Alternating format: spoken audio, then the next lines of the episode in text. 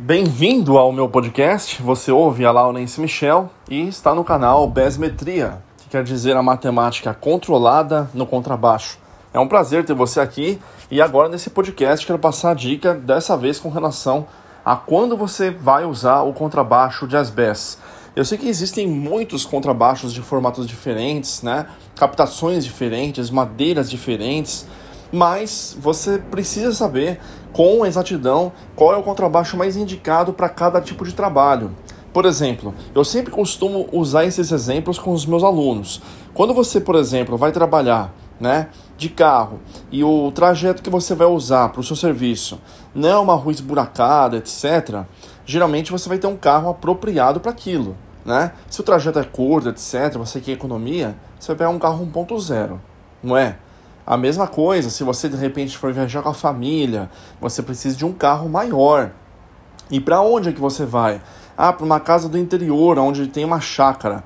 O terreno é todo acidentado. Você precisa de um carro alto, tipo uma Blazer, uma L200, uma Hilux, algum carro alto que passe pelos buracos, né? Não, você é aquele cara que gosta de correr, né? E a pista geralmente é lisa. Você pode pegar um carro mais baixo, tipo um Honda Civic e assim por diante. Para cada trajeto que você vai fazer, você precisa de um carro específico, não é?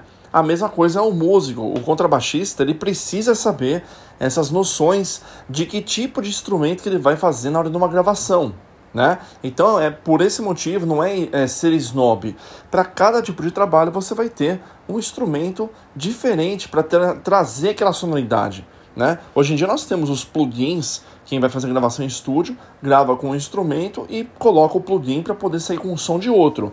Mas ao vivo, etc., numa gravação, dependendo se o estúdio não tem essa possibilidade, você tem que ter o seu instrumento. E aqui vai a vez do jazz bass. Né? O jazz bass é um dos contrabaixos mais versáteis que existe. Né? Por quê? Porque ele tem aquelas duas captações single coil, que geralmente a captação do braço é para poder puxar mais aquela frequência grave, tentando imitar um precision bass. É claro que não vai chegar na frequência de um precision bass, né? Mas se você fechar o captador da ponte e deixar só o do braço, e dependendo da configuração de madeira que você tiver, você consegue tirar um timbre bem bonito, bem aveludado, fechado, encorpado do captador do braço. E se você precisar tocar coisas mais velozes, coisas com mais é, rapidez, com a maior definição brilhante que você precisa, geralmente você coloca, né, a como que fala, a captação da ponte para ter maior brilho, né, que é justamente o que promove ela. E se você, no caso, quiser uma versatilidade, você tem como migrar de uma captação do braço para a ponte e vice-versa, abrindo no caso o tone ou fechando, dependendo da configuração que você vai usar para aquela gravação. Sem contar que você também tem alguns contrabaixos que são jazz bass, que é uma captação passiva, mas com um circuito ativo, né? Ou seja, ele tem um pré-amplificador no próprio instrumento. Então, se você precisar amanhã ou depois fazer uma gravação com esse circuito, você ainda consegue equalizar o grave, o médio e o agudo, né? Então, para que, que serve um jazz bass? Bom, é um jazz bass é um dos contrabaixos que não pode faltar na sua lista de contrabaixos, né? Nos seus instrumentos que você vai no caso gravar ou vai tocar com bandas, etc. O jazz bass ele é um dos primeiros contrabaixos que você precisa ter, né? É crucial. Ele é muito importante porque ele por ser justamente tão versátil como eu acabei de mencionar, você pode trabalhar tanto com parte de gravação como de estilos musicais, né? Então, tanto faz se você vai tocar um funk americano, se você vai tocar um jazz, afinal, jazz bass, né?